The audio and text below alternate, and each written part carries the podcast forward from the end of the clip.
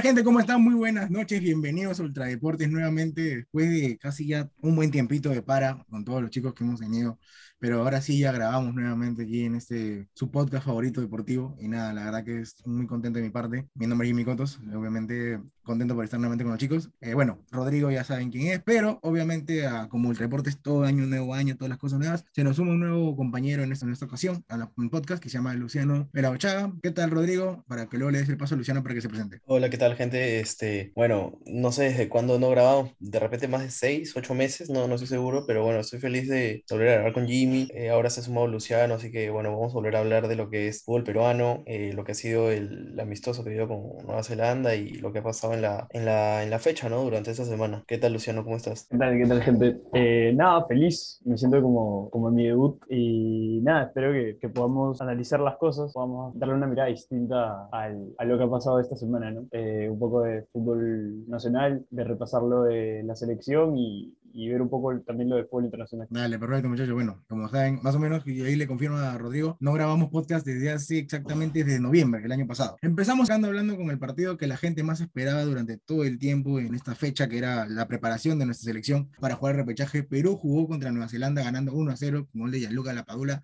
Un partido que, a mi opinión pública, creo que como justo le da Rodrigo en antesala antes de grabar, creo que Perú se ha estado cuidando un poco más para lo que iba a ser el repechaje, el partido de repechaje, sí, pero de todas maneras igual con un resultado ¿no? Obviamente recordemos que Nueva Zelanda fue nuestro, nuestro rival en el repechaje en 2017, le ganamos 2-0 aquí, allá con ellos empatamos 0-0 y eso nos, nos, dio nuestro boleto a Rusia 2018. Pero de todas maneras igual el partido estuvo muy bueno. Destacar la actuación de Pedro Aquino, que para mí fue uno, como justo hablábamos, titular indiscutible en su equipo en México y actualmente ahora ha vuelto a la selección y está sacando, sacando muy en cara lo que ha hecho a su largo su tiempo. Entonces creo que algo beneficioso para nuestra selección peruana. Entonces un 1-0 no tan alardeante, mucha gente esperaba un 4 4-0, un 2-0, 3-0, pero un 1-0 mínimo con un gol de Gianluca Lapadula que, como justo decían los medios, los medios deportivos, Gianluca Lapadula lleva 7 goles en la selección desde que llegó, ha llegado a sumar y a sumar a la selección. O sea, el mismo se suma, mucha gente no esperaba ver este, desempeño de Gianluca Lapadula, pero sí. Así que nada, muchachos, ¿qué opinión acerca del partido? Eh, bueno, para empezar, como, como dice Jimmy, creo que se cuidaron las piernas, ¿no? O sea, creo que nadie se quiere perder el partido la próxima semana. Evidentemente, por eso se hicieron tantos cambios al final del partido, salió Lapadula, entró Ormeño, entró Gaby Costa. Algo curioso es que no sé si lo están cuidando, pero no entró Loreja Flores. Eh, a ver si me lo confirman, no entró Loreja Flores. El primer cambio, como extremo, entró Gaby Costa. O sea, no sé si tiene que ver algo que están cuidando Loreja o de repente eh, lo, va a tener más en cuenta Gaby Costa, porque normalmente no, no tiene tantos minutos en la selección. Bueno, ahora entró. Hubieron varios cambios, ¿no? Entró Cartagena, entró Trauco, claro, se lesionó Marcos López. Varios cambios, hasta incluso entró Raciel, que no, tiene, no, no juega, no tiene continuidad en, en Colombia. Entonces, creo que sí, ¿no? Se, están cuidando las piernas, nadie, como digo, nadie se quiere perder el partido tan importante de la próxima semana. Es por eso que ya ni siquiera eh, se tomó en cuenta a Ramos, a Tapia, a Víncula, que, que están tocados, entonces mejor cuidarlos y, claro, no, no se jugaba por puntos, entonces mejor que, que descansen y, y lleguen todos enteros a, a, la próxima semana, ¿no? Sí, y justo, justo algo curioso es que siento que a Perú se le complica mucho estos amistosos contra rivales que podríamos decir que son de un nivel inferior al de la selección. Recordaba a la hora de ver el partido mucho el, amistoso previo, si no me equivoco, una Copa América que tuvimos en, en, contra El Salvador, que también a Perú se le complica mucho el tema de cuando un equipo se repliega mucho contra ellos. A Perú le gusta, siento yo, que jugar contra un equipo que sale más a buscarlo y se le complica también contra la, esta misma Nueva Zelanda, ¿no? En, la, en el repechaje 2018, el primer partido, el partido de ida, también se le complica a Perú el hecho de jugar contra un equipo tan, tan cerrado atrás. Y al igual que Jimmy, destacar mucho la, la participación de Aquino, que eh, de manera perfecta a Tapia, o me parece que es una opinión de todos el hecho de que aquí no haya sido la figura del partido. Y no me gustó mucho el, el, el, partido de Peña, lo tengo que decir, no me gustó. Y creo que es algo de que ha venido con Peña en un bajón desde el partido contra Chile, si no me equivoco, el que metió, el que metió gol. No, siento que ha habido un bajón con Peña y no descartaría que Gareca con, la, con el partido de, de Aquino de hoy empiece a probar más esa, ese tridente Tapia Aquino YouTube. Recuerdo un partido de ellos contra Brasil, el, antes, después de la Copa América de 2019, Perú fue un partido contra Brasil que ganamos con, con gol de Abraham. Y recuerdo ese, ese tridente Tapia Aquino YouTube, que también lo usamos en las eliminatorias contra Chile también. Y nada, a mí me gusta por el hecho de que Aquino también puede jugar de, de volante interior y no tanto de, de contención. Entonces, de repente, después de ese partido, Gareca empieza a probar esa, esa formación con Aquino. Y en lo, en lo general, creo que es, es claro que Perú se ha querido guardar. Eh, no, no ha salido tanto a buscar el partido, un poco a, a, soltar, ¿no? O sea, a jugar más en conjunto, porque ya, ya tres meses de no jugar juntos desde el partido contra Paraguay, creo que era necesario este partido y era un partido, por decirlo así, suave. Y nada, creo que el, el equipo sigue, sigue igual como, como lo dejamos de, del último partido de las eliminatorias. Y nada, esperemos que, que haya sido así, o sea, que sea algo de, de cuidar las piernas y que no, no sea la misma actuación contra, contra, bueno, contra el rival que nos toque el próximo lunes. Sí, la verdad que sí, ahora Julio, le confirmo a Rodrigo, eh, bueno, Edison Flores no estuvo convocado para este partido, al igual que Cristian Ramos, ni uno estuvo convocado para este partido, solamente estuvieron tanto en, en suplente estuvo Luis Abraham, Miguel Trauco, Gabriel Costa, Racel García, Jairo Concha, Santiago Ormeño, William Cartagena, que también volvió a la selección nuevamente a jugar, también entró en cambio en lugar de, Pedro Aquino, Miguel Araujo, Christopher González, Alex Valera, Horacio Calcaterra y José Carvalho. Entonces, Edison Flores no estuvo ni convocado en este partido. Voy a pensar que también es para cuidarlo, la verdad que eso es lo pero yo, pero en, la, en el medio campo, al menos en una, una, en, en una actuación, creo que aquí no cumplió su papel. Peña también estoy sintiendo ese bajón que ha tenido, no lo veo muy, muy, o sea, no lo veo tan conectado como anterior, anteriores partidos, pero creo que poco a poco va a volver a la, nuevamente al, al, lugar donde, donde siempre lo hemos visto, siempre el, el lugar donde se, siempre ha jugado, la posición y el mismo nivel que siempre ha tenido, ¿no? Y bueno, también este Carrillo también tuvo minutos hoy día, hay que recordarlo muy bien. Cristian Cueva, que fue la manija del equipo, a pesar de que mucha gente decía nuevamente, la verdad que creo que tanto el rendimiento que tiene en su club y el asesoramiento personal que tiene su entrenador físico, lo está poniendo a punto para poder jugar, para llegar bien al repechaje y al mundial, ¿no? La Paula, bueno, vemos el gol que mucha gente decía que a veces la Paula no tiene esa, esa picardía de futbolista sudamericano que iba por la pelota y todas esas cosas, pero hoy día sí lo demostró, presionando al arquero, a pesar de que fue un, muchos dijeron fue, fue la chamba, pero no, es, es algo que tiene que hacer uno de presionar y ajustar al arquero, lamentablemente el arquero de Nueva Zelanda, este, Oseil, no supo manejar la, situación, la quiso reventar el balón, pero la Paula un un una buena presión ahí supo contrarrestar y bueno, viene el gol peruano, que todos lo, lo gritamos, ¿no? Entonces lo importante es destacar este partido y esperemos que Perú también tenga este, más amistosos previo, a la, previo al Mundial, porque de ley sabemos que vamos a ganar, obviamente, el repechaje, eso es todo lo que todos queremos. Entonces, previo, de todas maneras, hay un amistoso confirmado con México en septiembre, así que esperemos nuevamente tener más amistosos. Así que, bueno, chicos, Perú ganó 1 a 0, la verdad que no, no muchas sorpresas para algunos, pero obviamente se esperaba un poco más, pero como justo decíamos Rodrigo y Luciano, esperemos que Perú haya estado queriendo guardar piernas y mentalizado más por el partido que se viene con, con el repechaje para Qatar 2022. Ahora, hablando de la Liga Nacional, hubieron solamente dos partidos, ya que estamos en fecha FIFA, Sporting Cristal contra, contra Sport Boys y Alianza Lima contra Sport Huancayo. Vamos a hablar sobre Sport Boys contra Sporting Cristal. Bueno, lamentablemente los chalacos perdieron 3 a 0 contra los de Rima, con goles de Irving Ávila, Joao Grimaldo y Martín Tavara. Ubica una, una, una, posición ventajosa Cristal, que también sigue peleando por el torneo Apertura, igual que Alianza Lima, igual que Melgar, igual que Huancayo. Son, son partidos muy decisivos, a pesar del poco nivel que ha demostrado en algunos sentidos, diciéndole no, que Sporting Cristal está abajo, que todo eso. Yo creo que igual siempre ha salido a destacar. Ahorita está justo con Alianza en lo mismo de la posición. Ambos están con 29 puntos, pero Alianza está, primer, Alianza está tercero por la diferencia de goles que le beneficia con 11 y Sporting Cristal con 10. Entonces están en el mismo par, pero, pero están solamente con, con los mismos puntos, ¿no? Huancayo va con 33 y Melgar con 34. Y nada, bueno, es un partido con Sport Boys que, bueno, lamentablemente está en el puesto 12 con 18 puntos, pero de todas maneras ha sabido manejar un, un poco el resultado durante todo su torneo clausura. En apertura, disculpen que ha venido, ¿no? Ha ganado Sport Boys 5 partidos, empatado 3, perdió 8, Sporting Cristal ha ganado 8, ha empatado 5 y ha perdido 2. Y nada, chicos, ¿alguna declaración sobre el partido? ¿Esperaban más de Cristal o, o han visto que estaba bien el nivel? Sí, bueno, el partido desde el inicio como que se dio una postura en que Cristal iba a ser el que iba a proponer. Creo que tiene muchas falencias defensivas eh, Sport Boys, y, pero bueno, por el lado positivo, por más que haya perdido 3 a 0 hoy, como dice Jimmy, Sport Boys está a media tabla, bueno, está acostumbrado, en los últimos años siempre ha estado acostumbrado a pelear el descenso. Entonces, bueno, por ahora, si queremos ver un lado positivo para el equipo chalaco, bueno, está a media tabla. Eh, está a unos 6 puntos todavía de Stein, que, que, es el que está en el puesto 17. Y Sporting Cristal, claro, está cuarto, tiene los mismos puntos que Alianza Lima, está a 5 puntos de líder, pero bueno, faltan 3 fechas. Entonces, en realidad, yo creo que la pelea ahora ya finalmente va a ser entre Melgar y Sport Huancayo. Eh, parece que la, apertura se va a quedar fuera de Lima, va a ser en provincia, en, en, Arequipa o en Huancayo. Pero bueno, creo que hay que destacar que por más que a Cristal no le haya ido bien, eh, del todo bien en el exterior, en, la Copa Libertadores, creo que siempre plasma un juego eh, particular, ¿no? En, en la liga peruana. Creo que siempre ha sido un equipo que propone, que combina entre sus jugadores, arma jugadas, juega colectivamente, ¿no? Entonces, eh, marcó Grimaldo, Ávila, que bueno, tiene ya mucho tiempo en, Sporting Cristal, volvió hace poco, pero, pero ya es un conocido en, el RIMAC, eh, y marcó también Tábara, que, que es un jugador que, que, tiene mucho potencial aún y que se supone se espera de él que, que, pronto llegue a la selección, que me parece que ya ha estado convocado antes, pero no ha terminado de consolidarse, creo que también ha tenido lesiones, y, y el chico Grimaldo que que, bueno que ya, ya parece que se ha ganado un puesto en Sporting Cristal, está teniendo bastantes minutos, eh, suma varias asistencias y goles también, y qué bueno por él porque por un tiempo fue bastante criticado, no sé si también lo recuerdan que e, él, participó en, en la sub-17, pues en, en, la selección peruana sub-17 y fue criticado por una acción que tuvo, entonces, bueno, qué bueno por él que, que, ya esté tomando confianza. Y bueno, creo que también se sigue esperando bastante de, de Persilisa, ¿no? Creo que la gente espera que ya termine de destaparse porque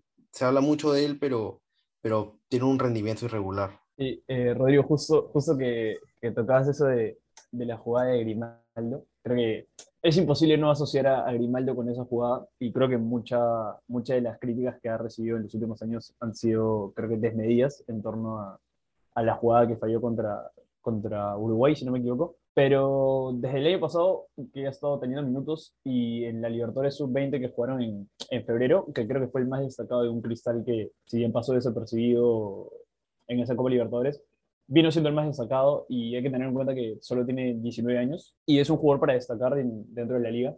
Y qué bien que ya se haya pensado en Cristal, ¿no? Eh, viendo sus estadísticas, es su octavo partido y ya suma cuatro goles en el campeonato. Y hay que destacar el, el, hecho de que Cristal esté dando oportunidades a jóvenes como Grimaldo. Con Lisa, creo que también le empezó a llegar la presión cuando empezaron a asociar su nombre, digamos, a la selección. Y a partir de ahí empezó a caer un poco lo que venía haciendo Lisa el año pasado. Y nada, destacar que Cristal ha ganado 3-0. Bueno, si bien este Boys no es el equipo más complicado, digamos, de, de la Liga 1, ha ganado sin Calcaterra, sin Canchite y sin Yotun y bueno, los ha reemplazado con Tábara y Castillo, que son dos jugadores de la casa. Y también con, bueno, Leandro Sosa, que jugó de, de 10, que ya venía rotando. Pero sí, destacar el hecho de que Cristal ha logrado sacar un partido sin la mayoría de sus titulares. Y bueno, lamentable lo de Boys, que no, no levanta cabeza y no, no puede mostrar el, el, juego, el juego de la temporada pasada, que que sorprendieron a muchos llegando a, Sudamericana. Y, creo que, nada, lo más destacable de Cristal ha sido lograr esos, esos tres puntos sin, sin los seleccionados y se mete la pelea, ¿no? Aunque como, como ya decíamos, parece que es una liga que se va a quedar afuera de Lima. No, no, no recuerdo cuál ha sido la última la última, bueno, torneo corto, digamos, apertura y clausura, que se haya quedado, que se haya peleado entre dos equipos de provincia. Si no me equivoco, el último que, tengo en la memoria es un torneo de verano que la final fue Melgar contra UTC, pero desde ahí creo que es algo para destacar, ¿no? Y hay que felicitar un poco a Melgar y a Huancayo, que lo han venido haciendo muy bien estas últimas temporadas. Huancayo también ha tenido participaciones buenas en Sudamericanas y Melgar la que está teniendo en esta temporada. Y nada, esperemos que, que sigan así, ¿no? Los equipos de provincia den un poco más de pelea y, y bueno. No, la verdad que sí, justo decías, la, la jugada de Grimaldo fue el, el, partido que ganamos eh, contra Uruguay. Bueno, sí ganamos tres, a dos creo, si no me equivoco, pero el último, la última jugada fue esa la que falló el gol Grimaldo, entonces todo el mundo la asociaba, le decía, Grimaldo, dedícate a estudiar, yo te pago la carrera, no me importa, pero, o sea, fue muy criticado el muchacho destacar la actuación de, de nuevos jugadores y, muy, recalcar también que han ganado sin, sin Canchita González, que es actualmente, como se le, cataloga, se le cataloga, el mejor jugador de la Liga 1, actualmente, por así algunos decir. Pero nada, también otra cosa, felicitar a Huancayo y a Melgar, que están dos equipos de provincia luchando a la punta, normalmente era al revés, un equipo siempre de capital luchaba bastante veces en la punta, pero no, eso también es destacable para ellos, obviamente, a pesar de que la campaña que Melgar ha tenido más partidos, tanto que jugaba Sudamericana y jugaba el torneo de apertura al mismo tiempo, así que nada. Y bueno, también lo de Boys, Boys siempre ha sido un equipo que lamentablemente a pesar de la historia que tiene, en los últimos cinco años ha peleado mucho lo que era el descenso, salvándose por un punto, dos puntos. Hubo un tiempo donde estuvo en segunda, ganó en el 2017 y logró el ascenso para el 2018, pero igual, de todas maneras, ahora está un equipo media tabla, pero es la cosa que se mantiene ahí el equipo. Y justo hablando de Sport Huancayo, un equipo que nos ha sorprendido casi a todos, eh, el día de hoy, para muchos hinchas y alancistas, me incluyo, lamentablemente vimos la derrota del equipo, el este, Grone, 2 0 contra Sport Huancayo, eh, Carlos Rosa al, al, minuto 54 de penal y Luis Benito 87, fin, bueno, finiquitaron el partido.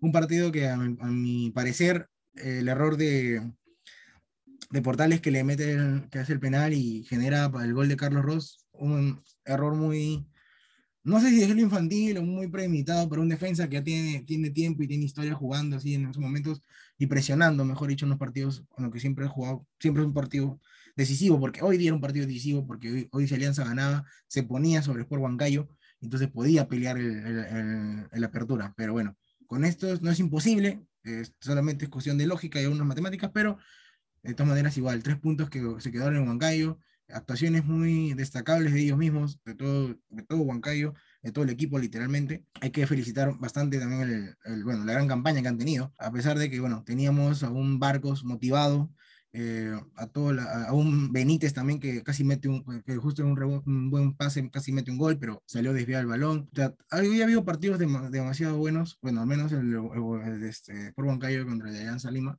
se ha venido manejando de la mejor manera durante un tiempito, pero de ahí ya, bueno, al segundo tiempo fue donde ya venían los goles, goles de Huancayo y finiquitaron el encuentro. Así que Alianza Lima hoy día perdió 2 a 0 contra Huancayo y nada, ahora sí ya se encuentra en zona crítica. Como digo, comparte, está en tercer puesto con 29, pero Cristal también está en cuarto con 29, pero por diferencia de goles de Alianza, por una diferencia de gol es lo que ocupa el, el puesto 3, ¿no? Opiniones chicos acerca del partido, para aclarar. Eh bueno, creo que Alianza se notó que faltaron jugadores, o sea, tal vez faltó, no sé si tuvo mucho que ver Sarabia, pero bueno, creo que igual en el último gol, en el segundo gol de Juan Cayo se notó que no estaba Campos. Cornejo creo que, mm, no sé si no está a la altura de Alianza, pero no, no está terminando de mostrar, no, no termina de ser regular y, Concha.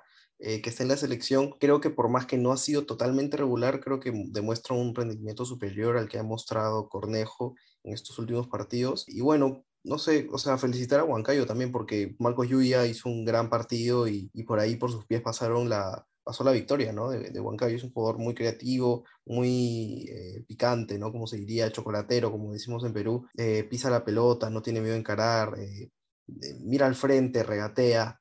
entonces creo que eso es favorable para Huancayo y, Alianza lo sufrió bastante hoy, ¿no? sobre todo con, con los centrales que, jugaron hoy, que son más altos y, se les dificulta, ¿no? Eh, Portales y Alair Fuentes son jugadores muy grandes que, que si bien te aportan bastante en el juego aéreo y en lo físico, eh, sufren más con jugadores como, como Yuya, ¿no? Y bueno, también creo que el partido fue, tuvo un, Hernán Marcos un poco desaparecido, no, no, no aportó mucho en la altura, ya recordemos que es un jugador que tiene 36 años, me parece, o 35.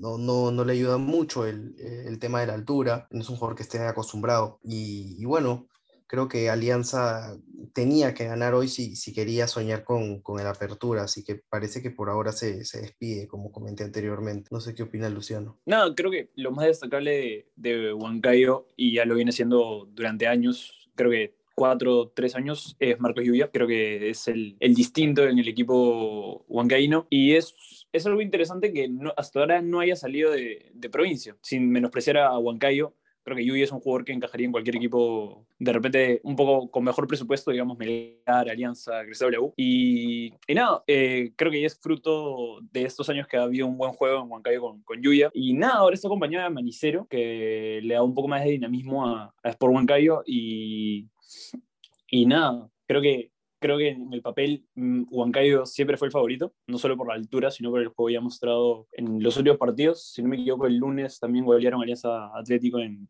de local y es un equipo que viene jugando muy bien. Y Alianza no es que haya venido jugando mal tampoco, porque un equipo con ocho partidos seguidos y sin perder no, no, no, podemos decir que juegue mal, pero tampoco es un equipo con mucho brillo, digamos. No, no es que haya algún jugador que que destaque tanto como para decir que, el juego de Alianza es, vistoso, pero sí ha logrado sacar los resultados y, no sé qué vaya a pasar con Bustos después de la apertura. En mi opinión, yo no, no pensaría en sacar a Bustos todavía porque creo que son ocho partidos seguidos ganando y viene de ser campeón, pero creo que la, directiva de Alianza, el, Fondo Blanqueazul a veces toma decisiones un poco apresuradas y ya se empieza a hablar de, de repente de la salida del entrenador de, de, Alianza. Y no solo por lo mostrado en la liga, sino principalmente por lo visto en, en la Libertadores, ¿no? Pero nada, creo que el, la liga se pone linda. Eh, ya Huancayo un punto debajo de Melgar. Y vamos a ver quién, quién se queda con, con, el, con el título de la apertura. Y nada, les, les, quería dejar con esa pregunta de si ustedes creen que, que Bustos debería permanecer en, en, el cargo de Alianza o creen que ya sería momento para, para buscar un nuevo entrenador. Yo opino que sí. Yo opino que Bustos ha, ha, logrado el año pasado, nomás apenas viendo uno, logró campeonato nacional. La verdad que yo creo que Bustos aún es un proceso, no es que de la noche a la mañana el hombre te va a ganar todos los partidos, así se lo pongas, no, no, no va a ser eso. Y además también con los refuerzos que tiene, está jugando nuevamente con algunos, está tratando de ver qué tal su posición, encontrar algunas variaciones, a pesar de que también este, se habló mucho del regreso de Jefferson Farfán, que obviamente el año pasado fue un referente en lo que era todo el campeonato, pero este, ver, ver esa baja, ver todas esas cositas, hoy día se dieron, se dieron cuenta todos que hay muchas cosas aún por mejorar. Lamentablemente, Farfán, no, no, no, a pesar de que ya volvió a practicar, o sea, a entrenar con, con, un poco de normalidad en Matute, no está jugando todavía, este, no tiene tiempos, no tiene, no tiene minutos, sin duda que tenga momentos, a pesar de la clausura. Se escuchó mucho sobre el rumor también que me decías del Fondo Blanqueazul, que ya estaban pidiéndole a Farfán rescindir contrato, que era lo más obvio, porque obviamente se le está pagando a pesar de que no está jugando y está lesionado. Pero de todas maneras, por la edad, ya sabían el historial que venía Farfán. Farfán viene con unas operaciones de la rodilla, que son muchas, para así decirlo, para un jugador de fútbol, pero bueno, son cosas y respondiendo a tu pregunta, yo creo que Bustos todavía debe permanecer, darle el tiempo hasta que termine el año, ver cómo va, porque también puede dar la sorpresa en la clausura. Alianza también hizo eso, el año pasado dio la sorpresa y así que no hay que no hay que perder la fe, porque la fe es lo último que se pierde. Eh, yo opino lo mismo, creo que, creo que Bustos se tiene que quedar, porque primero para empezar, los jugadores, el plantel eh, que tiene Alianza Lima es en base a, a, un equipo, ¿no? Que creó Carlos Bustos, o sea, fue con los jugadores que él pidió y jugadores además, muchos que salieron campeón el año pasado. Entonces creo que es un equipo que, si bien no, en mi opinión, no es el mejor, no, no, es, eh, no tiene la, lo mejor jugador, no es el mejor plantel ni, ni cerca eh, del Perú. Eh, creo que es un equipo que está hecho en base a lo que quiere Carlos Bustos, entonces creo que sacarlo para traer a otro no, no creo que mejore mucho las cosas porque no,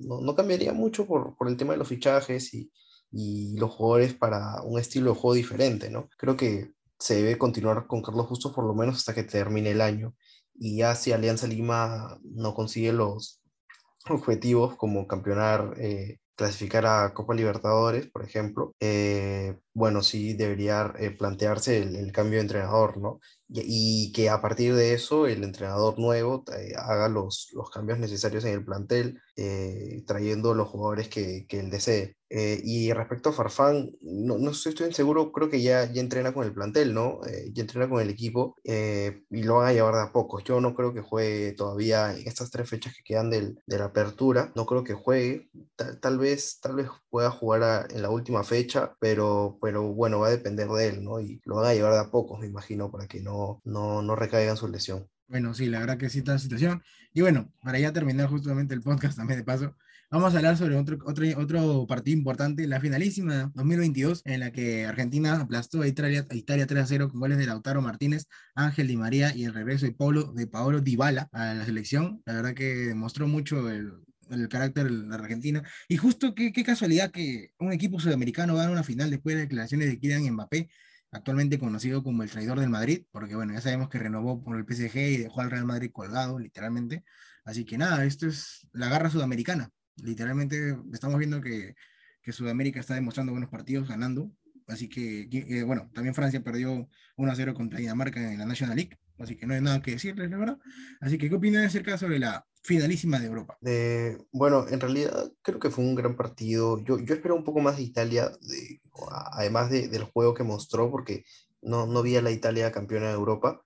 Eh, además de eso, eh, esperaba que, que, tenga su alineación titular, ¿no? O sea, no, en, en realidad no lo sé, no, no, tengo la información por qué no jugó Berratti, eh, por qué no jugó Insigne, por qué no jugó Immobile. Eh, me pareció raro, ¿no? Pero, pero bueno, eh, creo que Argentina con esta victoria nuevamente muestra que, que, es un equipo que está, está jugando muy bien, ¿no? Y, y y que, y que van a ir a, no, no van a ir al Mundial como solo a jugar, ¿no? Van a querer con intención de ir a campeonar. Recordemos que es el último Mundial de Messi eh, y muchos jugadores quieren ganar el Mundial. Creo que Argentina, lo, lo, yo sí lo veo como un candidato. No, no como el principal candidato, pero sí jugaría unas fichas a, a la Argentina, ¿no?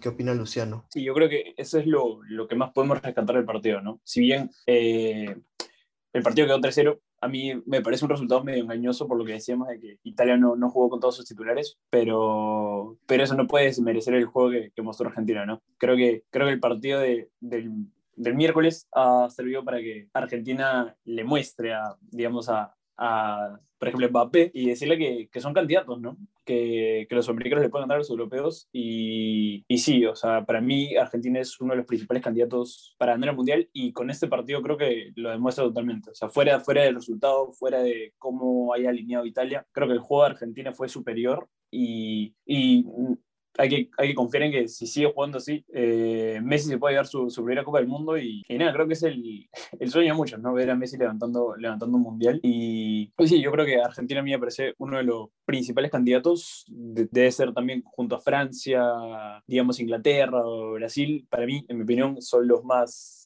cercanos a, a, levantar la copa. Y bueno, tampoco podemos quitar a Bélgica, a España, pero, pero sí, o sea, para mí, con lo visto en la Copa América y con lo visto en los últimos partidos y, y con la motivación de, del equipo, ¿no? Porque a veces en estos torneos cortos siempre gana en mi opinión, gana el que tiene el mejor grupo, grupo de personas, digamos. Entonces, yo veo una Argentina fuerte en lo fraternal, por decirlo así, y creo que eso juega, juega un montón. Lo vemos con Perú en las eliminatorias, lo vemos con Perú normalmente en las Copas Américas. Cuando estos, cuando estos grupos que, que normalmente se llevan bien, pasan más tiempo juntos, eh, logran cosas. Y en mi opinión, Argentina tiene eso y vamos a ver qué pasa, ¿no? Porque justo tenemos el ejemplo de Brasil, que hoy día nomás Richarlison se, se peleó con Vinicius y no sé qué, o sea, lo podemos ver ahorita como una simple noticia, pero no sabemos qué tan mal pueda, pueda recaer eso en el, en el plantel, de repente alguno no termina siendo convocado. Entonces son esos pequeños factores que, que hacen un equipo fuerte, ¿no? Y creo que el principal, el principal elemento en Argentina es la fraternidad que tiene entre todos y, y el objetivo que tienen todos, ¿no? Que pareciera